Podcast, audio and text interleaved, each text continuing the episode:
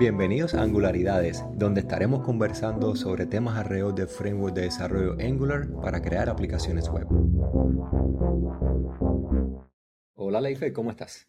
Hola, ¿qué tal Alejandro? Muy bien, ¿y tú? Todo bien, muchas gracias por estar acá y aceptar mi invitación. Ah, gracias, gracias a ti por invitarme y siempre es un gusto. Definitivamente.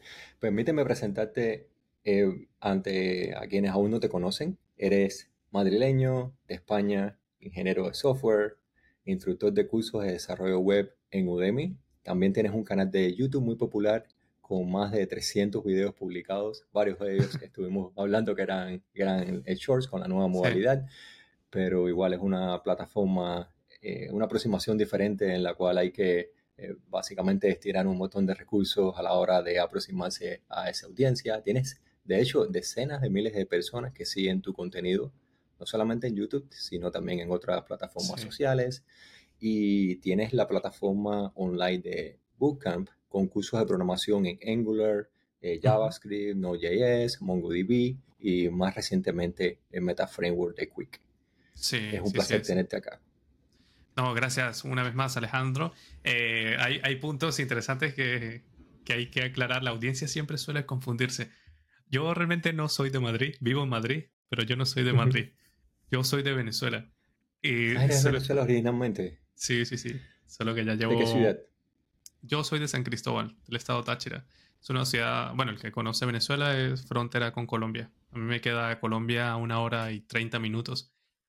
Em, posiblemente, ah, yo creo que alguien de allá va a notar el acento, pero me he enfrentado que en otros lugares como que el acento me confunde con mexicano, o de repente también aquí en España, pues como con canario, porque bueno, finalmente los, los acentos, he estado viviendo en, México y viviendo aquí en Madrid, entonces tal cual palabra que, que queda de, de, una cultura de otra y al final pues tengo una mezcla bastante rara, pero yo soy realmente originario de, de Venezuela, el estado Táchira, que eso no es Caracas, sino también el acento se parece mucho más a Colombia. Entonces, es algo ahí bastante, bastante raro. Entonces, literalmente has acumulado más dialectos que lenguaje de programación.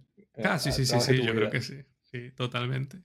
Exacto. Y, y, otra de las cosas que normalmente las personas que estén escuchando este podcast eh, puede que se lo huelan, pero no necesariamente es que esta es la segunda vez que nosotros nos saludamos, porque Hace como 5 o 6 minutos iniciamos la conversación inicial para romper un poco el hielo, para eh, mantenernos al tanto ahí desde la última vez que nos vimos en el Angular Community Meetup.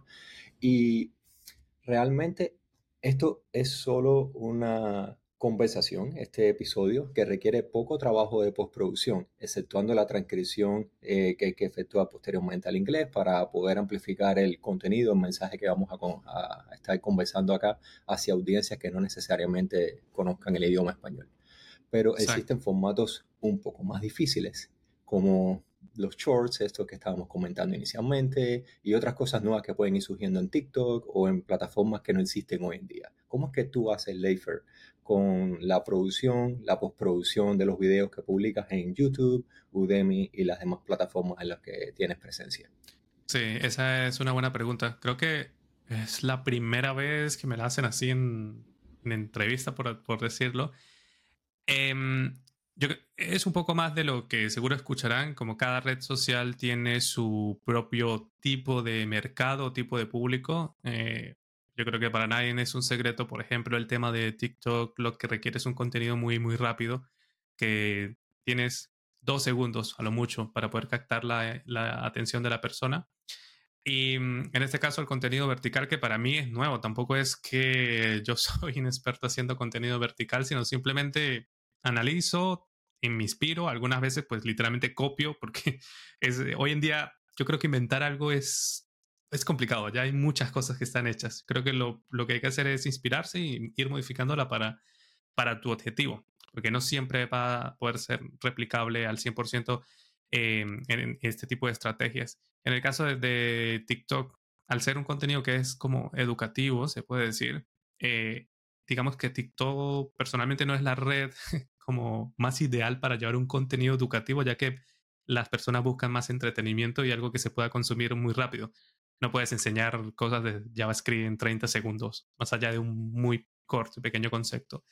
Em, todo el tema del formato vertical, básicamente lo, lo, que hago, no estoy solo, en esa parte sí me ayudan personas a, a mm, cortar, a editar, a colocar los efectos y demás, y mm, a generar como el call to action, ¿no? Si aquí queda, pues mira, ve el contenido en YouTube o síguelo en el siguiente reel. Eh, no, se, no es que no se pueda, se podría hacer solo, pero la verdad es que te vas a cansar muy rápido. Y el punto en las redes sociales es que tienes que ser muy, muy, muy constante. Creo que antes de la velocidad tiene que ser muy, muy constante. Y ahí tienes que sí o sí tener un equipo o una mega organización en el sentido que sea muy organizado, muy disciplinado. Eso a mí me cuesta. Así que, eh, pues nada, tengo personas ahí que me ayudan en, esa parte. Eh, en el tema de Udemy, eso es un área totalmente diferente. Em, muchas personas tal vez no saben exactamente cuánto es el promedio que, por ejemplo, en mi caso puedo tomar para generar un, curso en Udemy. Em, hay diferentes... Udemy, yo lo veo de la siguiente manera. Digamos que de Angular hay cientos, miles incluso de, cursos. Eh, la gente en Udemy, personalmente, en lo que yo he visto de los estudiantes que tengo, no buscan como tal el contenido, sino la persona que sea capaz de hacer como, como feeling con, con ellos y ver cómo ellos lo entienden mejor o cómo lo explican. Porque sinceramente el contenido está gratis. Y si tú lees y tú investigas, vas a conseguir todo. Solo que la persona paga realmente es por, por o bueno, se inscriben en estas plataformas, es por ver cómo me lo vas a explicar, a ver si yo te entiendo. Hay personas que dicen, ah, explica muy rápido. Hay otras que dicen, me gusta porque lo explicas rápido, o sea, vas al grano. Y por eso es realmente por lo que pagan. Ese, ese tipo de contenido, en mi caso, que suelen ser cursos de 8, 10 o 12 horas, esas 8, vamos a poner un promedio de 10 horas, suelen tomarme dos meses, porque mm, son dos meses en los que planifico cuál es la aplicación que voy a hacer, porque en los cursos que tengo en Udemy, son cursos que todos están enfocados a crear una aplicación, desde el inicio hasta el despliegue. En Udemy ese es mi estilo. Sea, si tú vas y buscas el de Angular o el de Node, que son pues eh, lenguajes como tal para crear aplicaciones, en esos dos vas a conseguir cómo se hizo desde cero hasta el despliegue. Y yo primero tengo que buscar, pues, a ver qué voy a hacer. Em, hago la aplicación una o dos veces antes y luego vuelvo y la hago, pero grabando. La hago antes para saber cómo conectar, ¿no? Cómo decir, ah, explico primero módulos aquí o explico rutas primero, es de acuerdo a la aplicación. O sea, cada, instructor lo explicará a su manera, pero en mi punto, como voy hilando con la aplicación, necesito hacerla para decir, no, aquí mejor no explico esto, mejor explico lo otro, mejor explico lo otro. Y luego de que se graba, viene el trabajo de, de editarlo. Normalmente suelo grabar dos o tres videos al día, porque si no, también como que, a ver, uno se cansa y uno dice, no quiero tampoco transmitir aquí un video cansado prefiero esperar hasta el otro día, dos o tres videos más, y así voy. Normalmente suelen, suelo, cuando comienzo a, ir editando y ya finalizando el curso, suelen haber más de 38 videos en formato entre 8 a 20 minutos. Ahí se comienza a editar. Y bueno, la edición tampoco es un proceso rápido porque es realmente volver a ver todas estas horas de contenido y cortando, ir cortando, ir viendo. Entonces es un proceso de, de dos meses o incluso más. Eh, eh, repito, habrán personas que dicen, ya, me hago un curso en una semana. Seguramente que sí, mm, pero es como lo que yo hago, ese es mi estilo, es vamos a crear una aplicación. Mí me gusta es dejar el código. O sea, como que tú estás comprando el curso y esto pasa mucho. Las personas que tal vez estén pensando en, en promocionar contenido en Udemy, la mayoría de personas suelen, al menos las que, la que se inscriben conmigo, suelen comprar el curso por el código, porque quieren la aplicación. Porque, vale, si la gente se va saltando a veces, necesito es aprender este video para ver cómo modificar esto, voy saltando y, y así sucesivamente. Mm, y, y, yo necesito dar la aplicación, porque si voy explicando conceptos, al menos personalmente yo, yo, soy el que me aburro si me dan muchos conceptos. Yo necesito ir haciendo, entonces yo enseño como a mí me gustaría que me enseñaran a mí. Personas le gusta, y a personas, a algunas no, y a otras sí. Y eso es lo bueno de este mercado. Exacto, y lo que mencionas el componente humano es mm. extremadamente relevante. Es una, como mismo decía anteriormente, es una de las razones fundamentales por las cuales muchísimas personas que están comenzando o que quieren eh, adentrarse un poco más en las partes eh, que son más sofisticadas del framework o, de cualquier lenguaje de programación deciden, en vez de optar por la documentación oficial, ir a lo que está comentando un ser humano en estos cursos que pueden ser offline o que pueden tener algunos componentes ahí de interacción dinámica con el profesor. ¿Qué es lo que más recomendante, eh, lo más reconfortante de ver en una persona que hayas capacitado como desarrollador o desarrolladora de aplicaciones web? Después de que se termine el curso, cuando esa persona viene hacia ti y te da un feedback específico. Bueno, ese, ese es el punto. El, el, el, punto de dopamina es ahí, ¿no? Cuando alguien de repente comparte que me pasa. Bueno, frecuentemente, no voy a decir todos los días, pero por ahí una o dos veces al mes que alguien se toma la molestia, va al LinkedIn, coloca ahí la mención, coloca el certificado y unos que han dicho, vale, conseguí mi primer trabajo, otros que he logrado crear X feature en la empresa.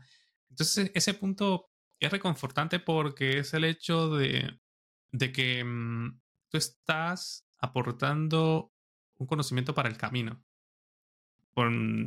yo, yo soy de las personas que, como no sé, bueno, hay un dicho que dice, no, a, mí, no me gusta que me den, sino que, que, me pongan ahí donde, donde tú puedas conseguir, ¿no? Por ejemplo, hay gente que dice, a mí no me gusta que me dé dinero, sino póngame donde hay dinero. Pues este, en este caso podría ser aplicado para la parte del conocimiento. Em, porque eso es muy bueno, porque si tú aprendes a hacerlo, vas a poder replicarlo. Y a su vez que vas replicando ese, ese camino, vas agarrando mayor experiencia. Em, yo por, también personalmente, hace como cuatro años que mentoricé a dos personas que no, no había planificado ningún plan de, de, mentoring realmente, sino eran personas que de alguna u otra manera llegamos a, por Facebook o por Twitter o por cualquier red por ahí, me decían, bueno, soy de X país y la verdad que mm, me gustaría saber si tienes un proyecto en el cual participar, simplemente porque quiero experiencia y demás. Eh, en ese momento, me no me acuerdo en qué estaba trabajando, pero me acuerdo que fueron como, ok, yo te dije, mira, yo estoy trabajando en X empresa y pues yo tengo la oportunidad de, básicamente, poder hacer aquí cualquier feature que yo quiera. Tengo como el, eh, todo el, tengo, el campo abierto para hacer lo que quiera básicamente. Y mm, comencé a delegar pequeñas tareas, funciones muy simples, ¿no? Un formulario aquí que valide el input, email, números con patrones o algo así. Y mm, empezaron a hacer esa, esa feature. Y a medida que iban haciendo esa feature, te iba compartiendo, vale, mira, puedes ver el curso de, Angular, si quieres ver a esta parte del módulo, que es la que necesitamos, y luego ya tú lo vas uniendo. Eh, de igual manera el de Node, de igual manera el de, el de Next.js, eh, que de Next.js ahí fueron bastantes, fueron como ocho personas que, que estuvieron en ese mentoring. Y mm, hoy en día puedo decir que yo creo que el 90% de todas esas personas ya tienen su, su trabajo. E incluso con dos de ellos, eh, al pasar de los años, hoy sigo trabajando. Eh, bueno, ya no, no es 100% free, sino bueno, ya hay una remuneración porque obviamente ya adquirieron experiencia. Y a muchos también, mm, creo, creo que a la mayoría les llegué al punto de decirle, oye, mira, ya llega un punto en el que yo siento de que tú tienes los conocimientos y las habilidades para que puedas conseguir una mejor paga, ¿vale? Porque tampoco vas a poder estar toda la vida aquí de, de, colaborador free, open source y demás. Todo está muy bien, pero, pero tampoco es para que le dediques al full porque yo sé que pues tú tienes ciertas eh, aspiraciones, ¿no? si tú tienes un tiempo libre, bienvenido. Y hoy, hoy en día sigo trabajando con uno de ellos en, esta modalidad. Pero sí, hay uno que trabaja remotamente desde Colombia para España. Em, otro, bueno, dos trabajan remotamente desde Colombia para España. Y otro que ya está trabajando para otro, no, no sé qué país, pero sé que es para países remotos. Y esto es una de las cosas que te hace ser buen mentor, ir un poco más allá de lo que es el lenguaje de programación, del contenido que estás impartiendo en sí, y más sobre los demás componentes que hacen avanzar profesionalmente en la carrera a esas personas a las cuales estás tutorando. Es, es que yo, a ver, yo, yo toda la mayoría de mis años de experiencia he estado muy en, en lo que hoy se conoce como un freelance. Vale, yo en ese momento no sabía ni qué nombre le daba, ¿no? Básicamente una persona que hacía trabajos ahí por horas. Y ese punto a mí me ha ayudado a, a no solo quedarme encerrado en el tema de, vamos a abrir el Visual Studio Code y cerrarlo y chao. Y mañana habrá un daily y me dirán y bla, bla, bla. Sino es como la percepción de, vale, ¿cómo puedo yo mejorar el gasto o cómo puedo optimizar los procesos en X empresa para mm, reducir costos. Yo, mira, cualquier persona que esté iniciando ahora y que diga, oye, no, no consigo trabajo, se me es complicado, mm, tal vez no tengo los conocimientos, olvídate de todo eso. O sea, eh, tú no puedes tener, nadie tiene todos los conocimientos. El, único secreto aquí es que si tú vas con una propuesta que convenzas a la empresa, o mejor aún, si ya tienes una demo de cómo poder reducirles costos, tú vas a ser la mejor opción. Da igual si no tienes experiencia. Da igual si al lado hay alguien con muchos años. Da igual. O sea, a las empresas le interesa ahorrar dinero. Y si tú le propones una idea, ya está. No, no, no, hay, no, no hay algo que compita contra eso. Y, y, eso es lo que yo, yo he hecho desde cierta manera de cómo ver cómo automatizar y cómo producir también para mí. Hoy en día estoy en una etapa más de, ya he hecho esto para muchas empresas y ahora estoy en un momento de, a ver, ¿cómo puedo trabajar para yo obtener ese beneficio? Que ese es, creo que es lo más difícil. Porque una cosa es cuando, ok, tú sabes, tienes la empresa ahí que te paga directamente, bien, pero otra manera es cómo, cómo hago ese brinco, cómo capto a los clientes y los convierto. Ese es un proceso que como desarrolladores que tal vez trabajemos en un producto, ¿no? Trabajas en la startup y tienes el formulario que conectas con PayPal y Stripe, pero a ti, a ti te da igual si este botón es pequeño, grande, tú no sabes por qué ese botón está así. a ti un botón funciona y ya está. Pero cuando tú estás del otro lado y dices, a ver, ¿cómo hago para que esta persona compre? Porque yo sé que quiere comprar porque ha llegado ahí.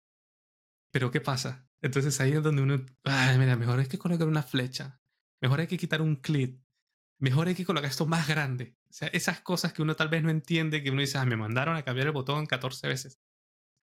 Es por algo, ¿sí? Tal vez seguramente por muy malas decisiones, normalmente, pero, pero es por algo. Y esa es una de las habilidades que como ingeniero de software te caracterizan a la hora de ir un poco más allá con las soluciones. Eh, por eso es que es tan valioso que no necesariamente conozcas sobre las estructuras de control o variables o incluso elementos más avanzados del lenguaje de programación, sino cómo puedes utilizar ese conocimiento para traducirlo en requerimientos, en necesidades como tal de la, de la, entidad que está básicamente eh, pagando por eso o sin ánimos de lucro o lo, que sea que sea el objetivo de esa institución. Exactamente, exactamente.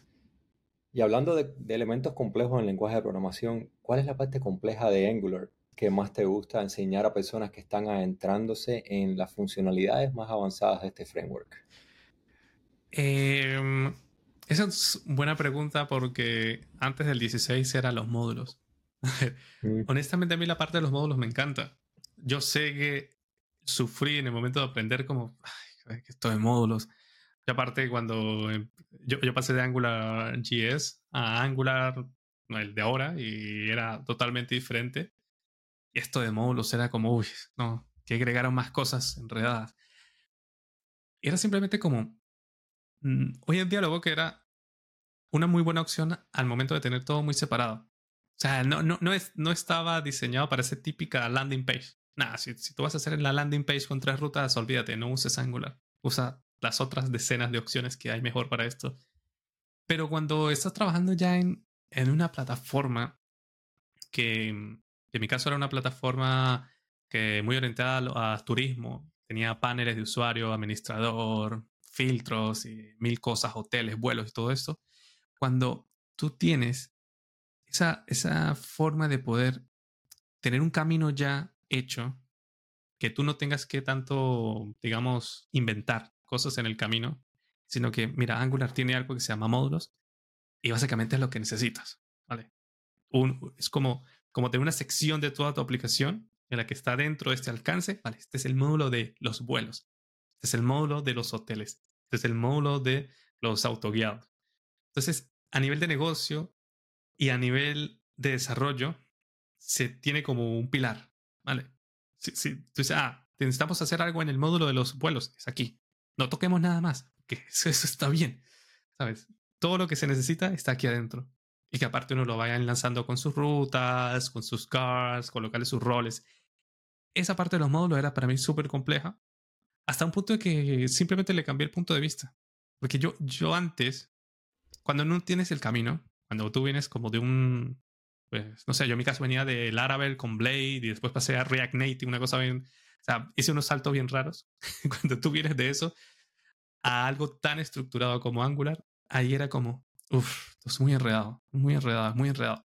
Obviamente hice cosas hiper horribles, o sea, yo me acuerdo en las primeras aplicaciones existía solamente el add module con todo importado ahí, o sea, todo, todo. Y eso tardaba, no sé, era como 18 megas la descarga de la primera aplicación.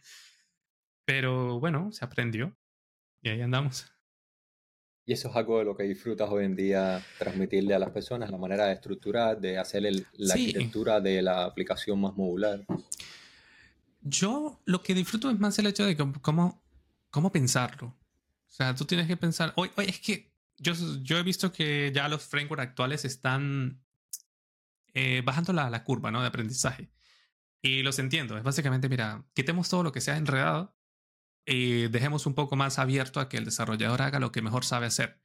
El punto es que cuando no tienes un camino, terminas metiendo cosas que no sabes si es totalmente válido, tú como yo, ¿no? Que metí todo en un componente porque no sé para qué sirven los módulos, metí todo en un módulo, pues las personas van a hacer lo mismo, ¿no? Van a meter aquí clases, funciones, HTML en unos, CSS separados en otros, y va a meter, con tal y eso tire, al inicio va a ser así, hasta que tú no cambies su punto de vista de, mira, es mejor como, llámalo módulos, llámalo responsabilidades, llámalo, ponle el nombre que tú quieras, pero ponle un orden.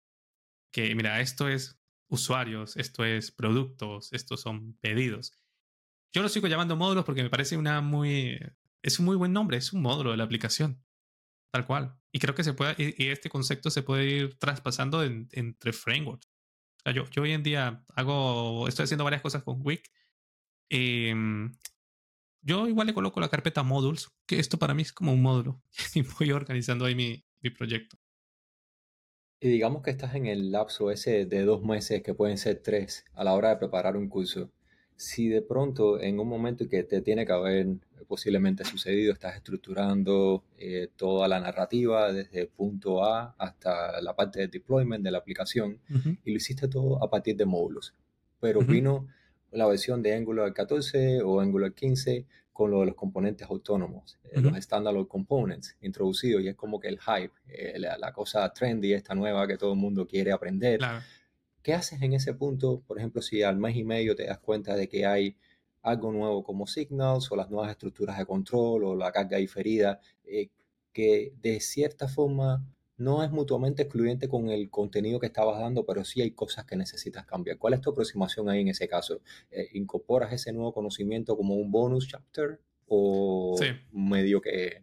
No, termino lo que yo. O sea, termino lo que yo porque em, ya lo que he visto, al menos mi experiencia, hoy sale una versión y eso no se va a aplicar en una empresa, eh, por ejemplo, en un banco no se va a aplicar. En un banco pasarán tres versiones o cuatro versiones antes de tú actualizar. Y la mayoría de startups tampoco. Es que hoy sale una versión y mañana no. Eso suele pasar en los side projects. Y bueno, digamos que, ok, tú lo puedes hacer, es tu proyecto. Así que en este punto termino lo que tengo pensado hacer. Y luego, como un bonus, voy, que eso lo hice en mi curso también, que está en Udemy, que tiene la parte del todo lo que es la sección 16, pero no fue que quité lo otro. Por, porque al menos Hoy en día no lo sé, pero todavía me atrevo a decir que el 80% de las aplicaciones que tú ingreses, y si están en una versión de Angular 13 y está funcionando bien, no van a quitar los módulos de la noche a la mañana. Entonces, muy probablemente tú vas a entrar a una aplicación en un trabajo que tiene módulos. Entonces, ahí está cómo funcionan los módulos. Y yo te muestro, mira, cómo lo estamos también haciendo módulos. Vamos a convertir este, este módulo en módulos, básicamente en un componente, lo muestro y me voy agarrando de ahí y voy enseñando ahí, mira, así se, así se actualiza, así se migra, puedes quitar esto, quita esto otro, mira cómo queda más, es más, más vacío. Y eh, voy aplicando ese mismo conocimiento en la misma aplicación. Y hoy en día el curso que está en, en Udemy empieza desde Angular 12 o 13 explicando todo lo que es módulos, pero al final tú ya ves incluso el punto de la experiencia, cómo es migrar, cómo algunos paquetes se rompen, qué hay que hacer. Bueno, vamos a buscar la versión, vamos a instalar, vamos a retirar, vamos a cambiar esto por esto. Explico cómo funcionaba, por ejemplo, el Observable en un lugar y una suscripción, lo cambiamos a Signal. Y a mí me parece mejor porque, repito, desde mi punto de vista es, es lo que es lo, es lo real. O sea, no vas a llegar a un trabajo y, ah, mira, aquí estamos con Angular 17. O sea, no. Eso no, no, no, no va a llegar al menos hoy. Cuando estamos grabando esto, no, no va a pasar. Exactamente, sería como concurso de ciencia ficción ahí en el cual te aproximes a cosas que todavía no están. Exacto. Definitivamente están en developer preview y no están lo suficientemente estable como eh, para los instructores llevar todo un proceso eh, didáctico con relación a esos elementos nuevos. Total. Y Leife, como instructor, como, como profesor, ¿qué tan desafiante resulta, especialmente con backend o full stack developers, que no han podido tener la posibilidad aún de especializarse, de prestar atención al correcto empleo del HTML, poder llegar a enseñarles a estructurar plantillas en Angular que sean tanto ligeras como semánticas y también accesibles. Eh, en Angular, aunque parezca, no sé si contradictorio o tiene mucho sentido, cuando es en Angular, los de backend se acoplan muy bien. Cuando es en Angular. Porque traen como ese concepto muy, por ejemplo, de, de creo que de Java o no me acuerdo cuál. Yo sé que hay un lenguaje que no he tocado, creo que es Java o algo, o .NET, no me acuerdo. Pero como que se adapta muy rápido. Es como que, ah, esto es, o sea, como que Angular es la mejor manera de ellos hacer front porque es como que es muy tipado, es muy rígido, es como, ah, ok, esto es como se hace aquí, esto es lo mismo como lo hago en el backend, que tengo aquí mi separación de responsabilidades, mis tipados, mi inyección de dependencias, entonces esa parte es bastante fácil.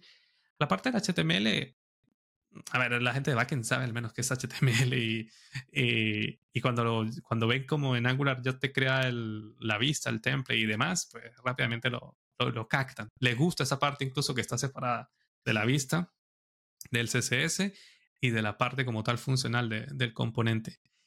La cosa se comienza a complicar un poco más cuando de repente quieres llevarlo a otros frameworks como Qt, como React, que es todo muy open y mira, aquí puedes hacer lo que quieras.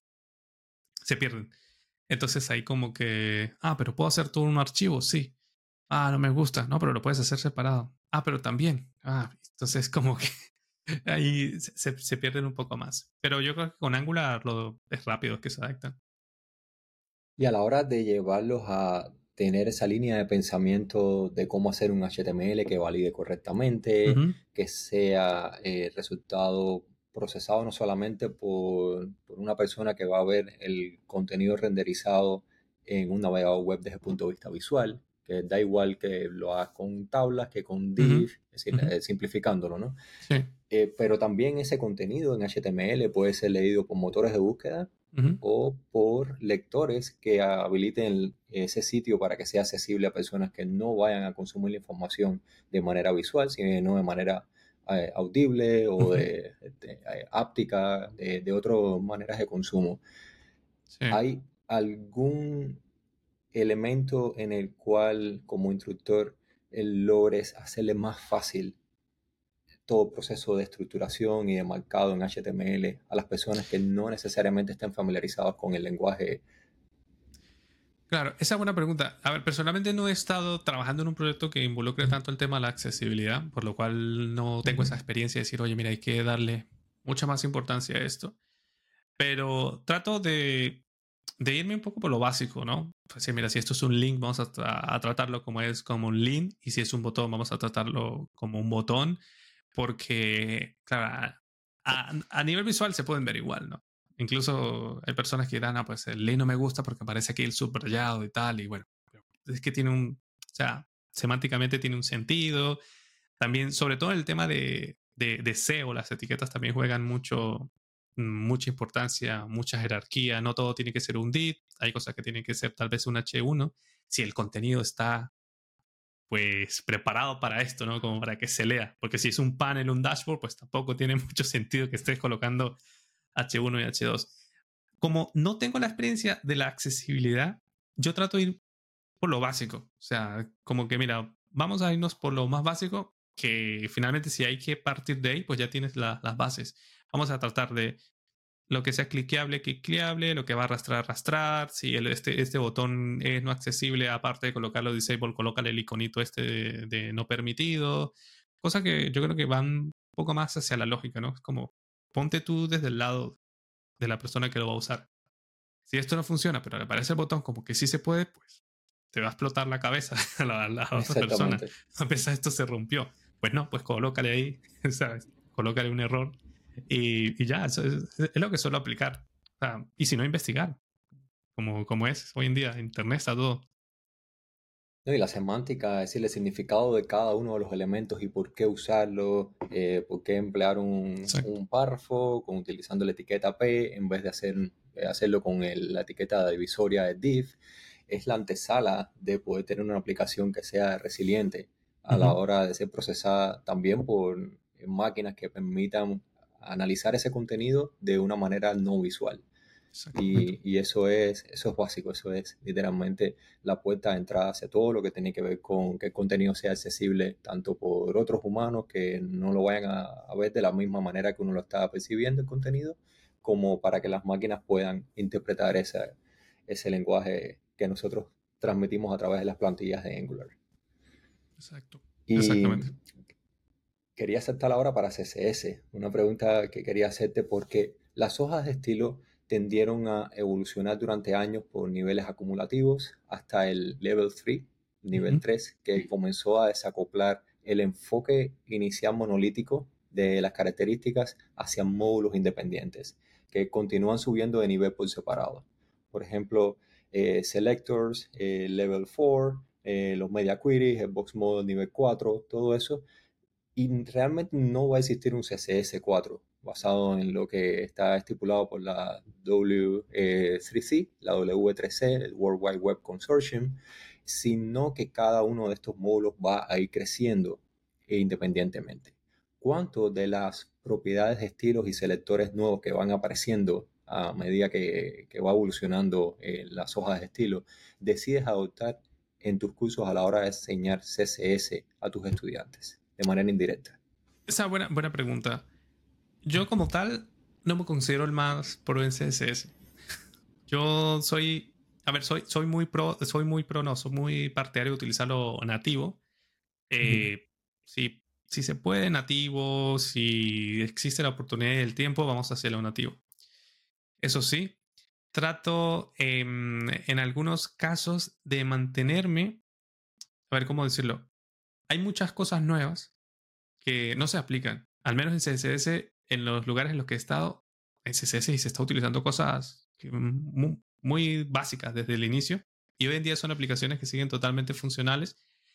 Y cuando se aplica algo nuevo, lo que he visto en el comportamiento de las personas es que sienten que como que eso que estás explicando, no hay, ¿cómo decirlo? Un, un, contraste. O como que dice, vale, yo fui a mi trabajo y dije que aplicáramos eso y me dijeron que no, porque era muy nuevo o porque más que nuevo es porque el equipo no sabe, entonces habría que capacitar al equipo y ahora no hay tiempo, ahora necesitamos crear cosas, productos y demás. Entonces, trato de ir aplicando lo que el mercado está mostrando.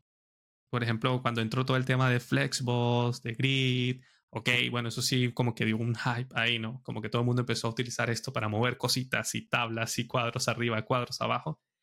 Y, y fue algo que, que sí, sea, en ese momento yo lo, yo lo sigo implementando al día de hoy. Pero los selectores más nuevos, el tema de las anidaciones, yo realmente hasta el sol de hoy no lo, no lo he utilizado. O sea, no, no he visto que yo diga, uy, que necesito, o sea, una necesidad aquí que no he podido hacer de otra manera. ¿Habrán casos? Me imagino que sí, por supuesto, por, algo se desarrolló.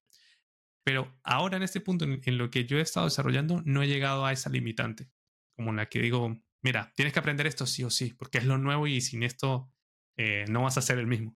No, no he llegado a ese punto. Voy un poco más con, lo, con el propio mercado, lo que está diciendo, los propios, leer un poco, escuchar un poco a los, a los estudiantes.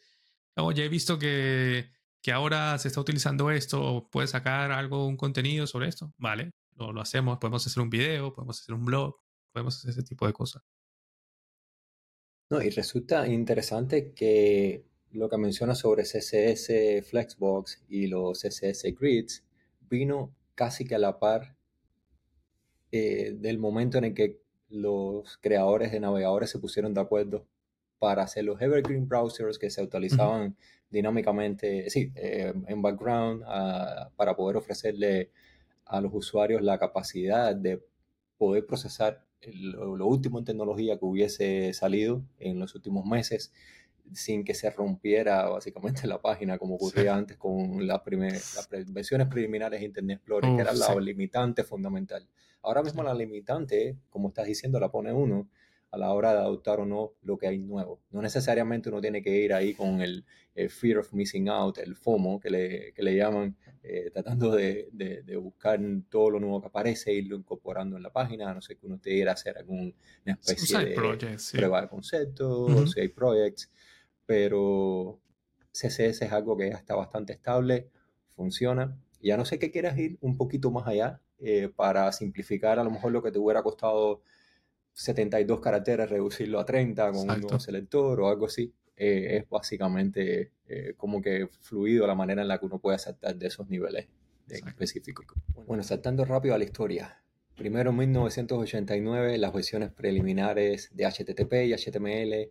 Luego, gracias a los desarrolladores de navegadores web más potentes, la capa para poder añadir características visuales de forma separada con CSS no sé si recuerdas Mosaic, eh, Netscape, las versiones primeras Internet Explorer 1 y 2. Básicamente eso es historia.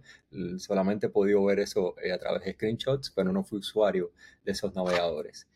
Lo que sí recuerdo es que casi al unísono, a mediados finales de los años 90, eh, vino JavaScript, Visual Basic Script y otros lenguajes procesados por estos navegadores web de antaño.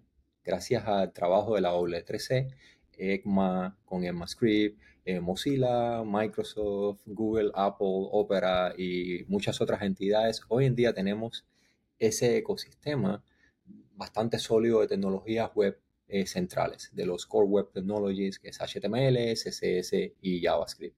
Pero eso no quiere decir que nos encontremos en un punto muerto ahí, en un punto estático donde no haya más nada que evolucione, eh, que cambie. ¿Por qué camino tú crees, Leife, que vaya a continuar el empleo de estas tecnologías web eh, básicas, teniendo todo un ecosistema también de aplicaciones nativas, eh, de otras plataformas diferentes. ¿Por dónde ves que va transitando el desarrollo web en los próximos meses o años?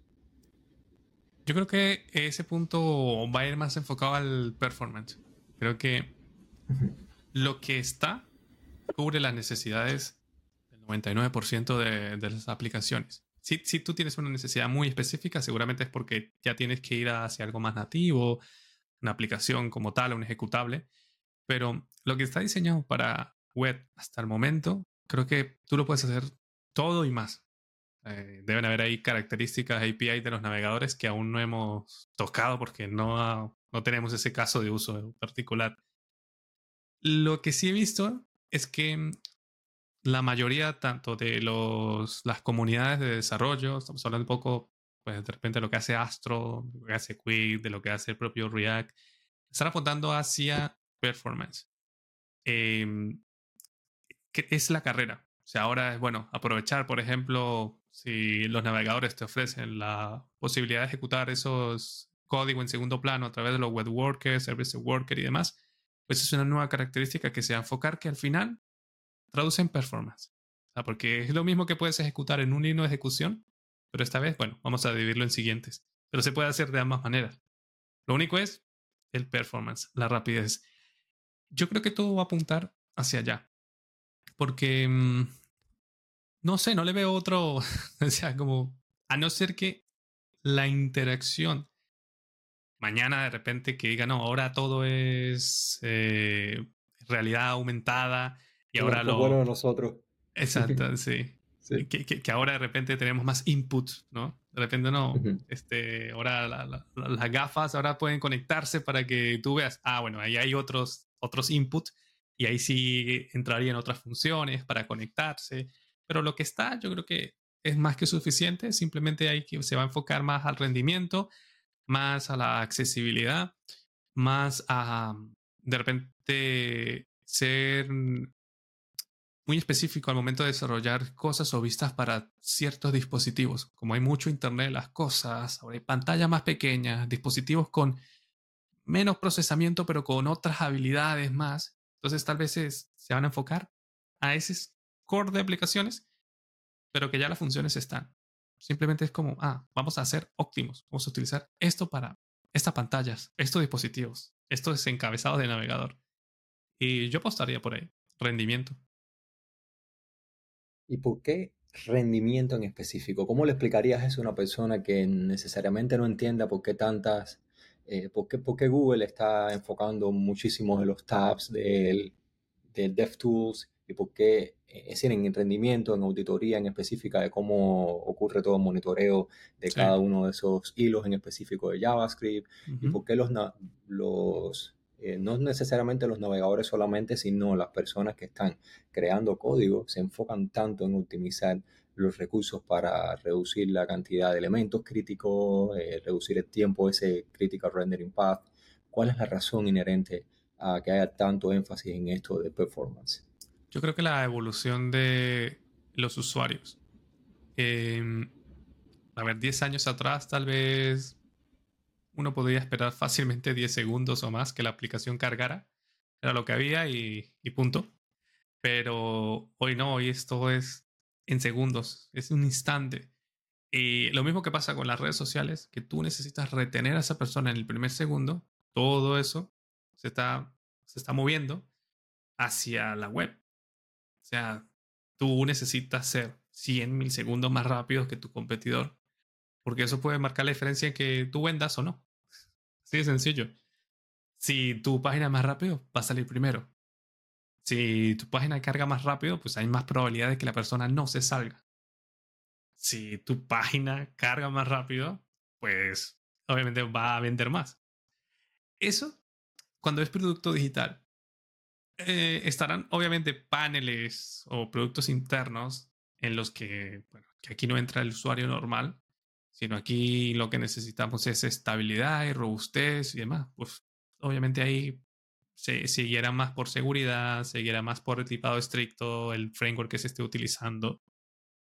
Pero a nivel comercial, a nivel de lo que se buscan startups, a nivel de lo que crea unicornios y, y donde las personas entran en el, en desarrollo, es producto, producto que llega al cliente final.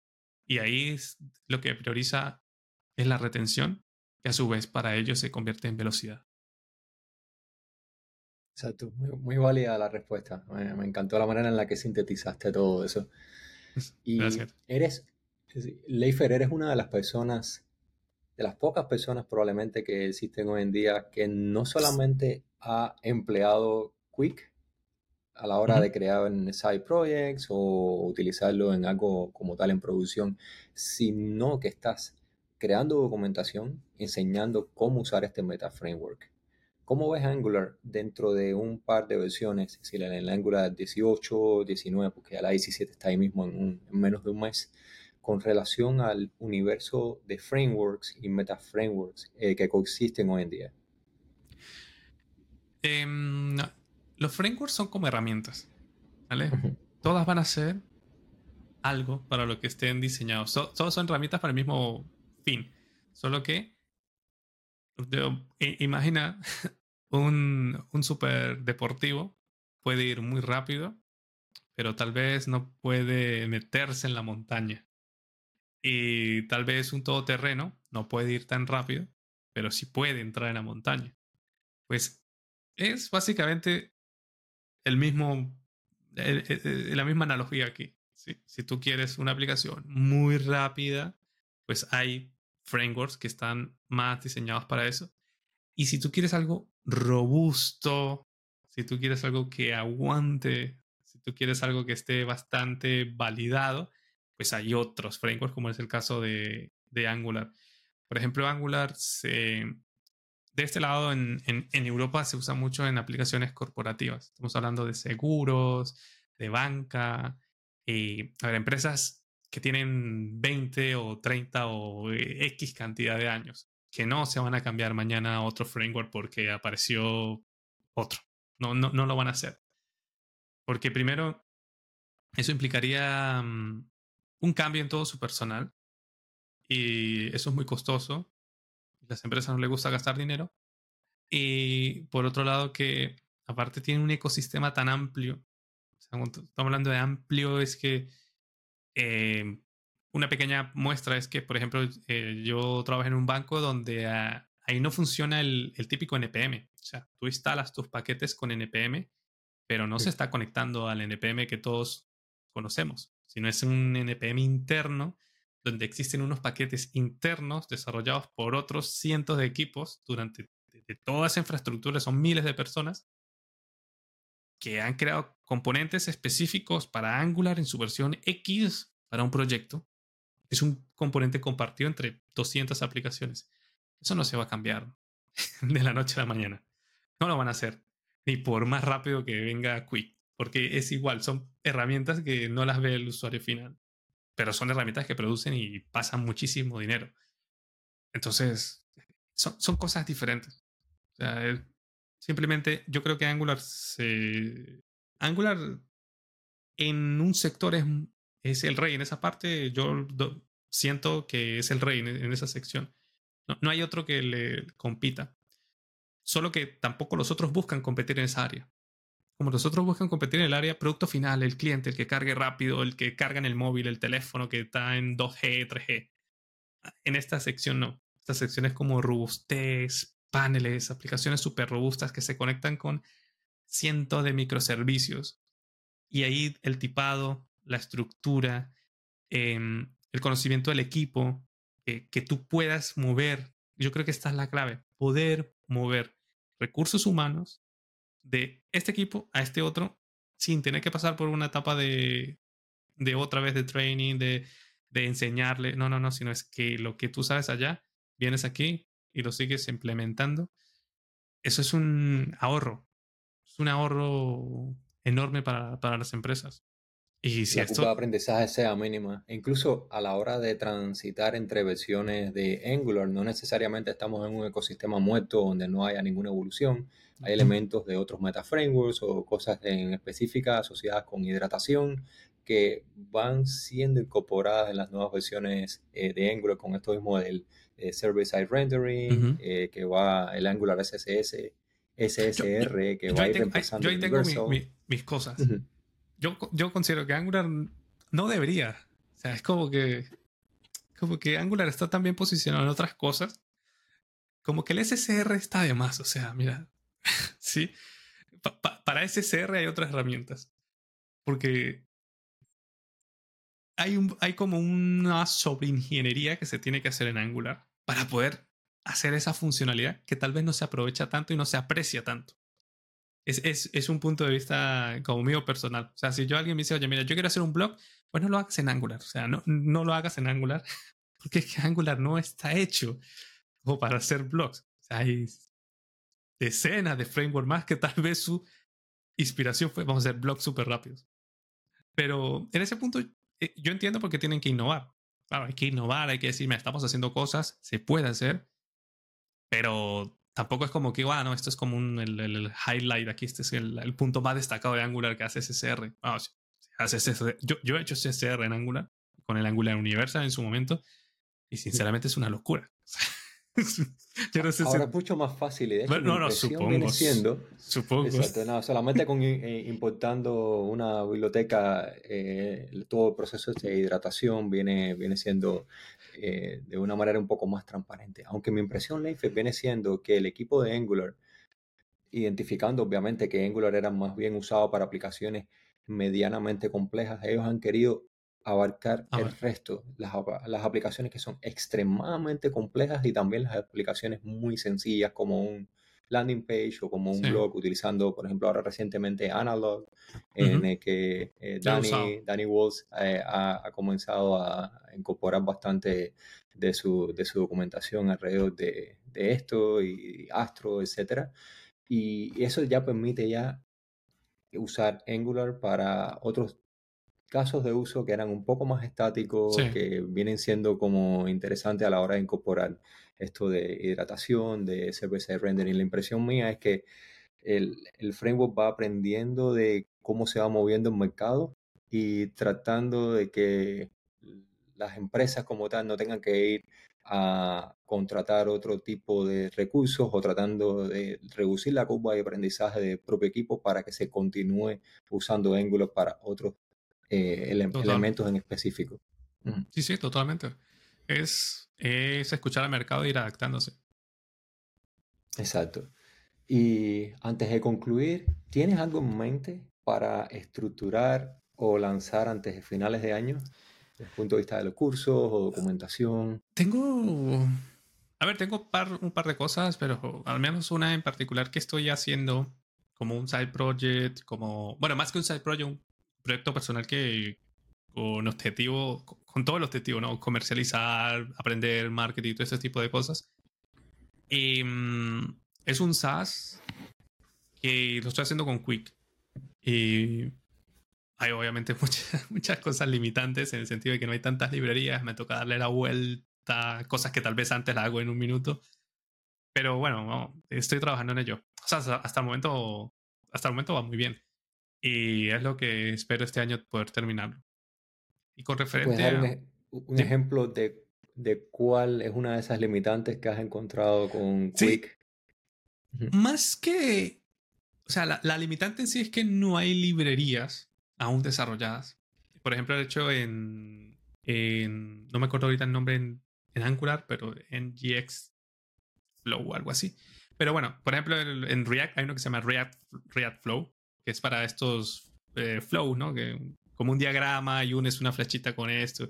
Este tipo de cosas no, no están todavía en Quick. Entonces, te toca hacerlas tú a mano ahí con el drag and draw y conectar. Es una locura y te vas a ir, se te va a ir un montón de tiempo. O utilizar un wrapper para poder utilizar un componente de React en Quick. Que bueno, al final es, es la realidad. O sea, si hoy en día te contrataran para hacer cosas en Quick, lo más probable es que vas a tener que hacer esto. Porque no están hechas estas librerías. Son ese tipo de cosas. O sea, mm, más allá de que, ok, conocimiento de que tal vez esto no es serializable, hay que darle la vuelta de tuerca, esto tal vez tiene que hacer en el baque, pero mm, en sí todo, todo marcha bien. O sea, esas cosas que ya me veía venir, cosas que ya, ya las había experimentado en su momento Solo que me pensé, yo dije, uff, si, si hoy me, me dicen, mira, hay que hacer un proyecto desde cero, que incorpore ciertas cosas visuales, pues hay que tener en cuenta eso. Vale. Voy a estar a la, a la espera ahí del lanzamiento de los próximos contenidos, a ver qué, qué tal va, para aprender un poco sobre ello. Y Leifer, antes de concluir el episodio, ¿hay algo que no hayamos mencionado durante la conversación sobre lo cual quieras comentar? Eh, bueno, yo creo que se abarcaron bastantes temas. No, no, no me viene ahora así uno a la mente. Lo, lo, igual lo que puedo decir es que, mm, a ver, seguramente hay personas que escucharon y van a decir, no, pero esto, yo tenía pensado meterme en la programación, pero con todo lo que escuché de la W3C y de 1900 y algo, ya dicen, no, esto no es para mí. Yo creo que estamos en el mejor momento. O sea, es el momento es el preciso conocimiento por todos lados, abres tu móvil y hay conocimiento, abres el navegador, hay conocimiento. Y es el punto de más conexión que hay en el mundo ahora. Todo está hiperconectado. trabajos, puedes conseguirlos en cualquier lado del mundo. Es el mejor momento para comenzar a hacer cualquier cosa digital. Obviamente no va a ser rápido, obviamente no va a ser fácil, pero es el mejor momento. No por falta de contenido, sino por la capacidad que uno tenga de poder filtrar lo que hay allá afuera y poder tratar de encontrar cuál es la vía óptima para, para avanzar profesionalmente. Exacto. Así mismo. Bueno, Leifer, ha sido un placer tenerte en este episodio. Ojalá que sea la primera de varias conversaciones después en un futuro. Y, y, suerte en todo lo que va con los proyectos que mencionaste eh, antes de finales del año y a principios del que viene. Claro que sí. Bye, hasta luego. Cuídate mucho. Hasta luego. Chao, chao. Gracias por escuchar este podcast y espero que te sean útiles los temas abordados durante el episodio. Si aún no te has suscrito, te invito a hacerlo para no perderte ninguno de los futuros tópicos relacionados con frontend, interfaces gráficas, arquitectura de software y desarrollo web a través de Angular.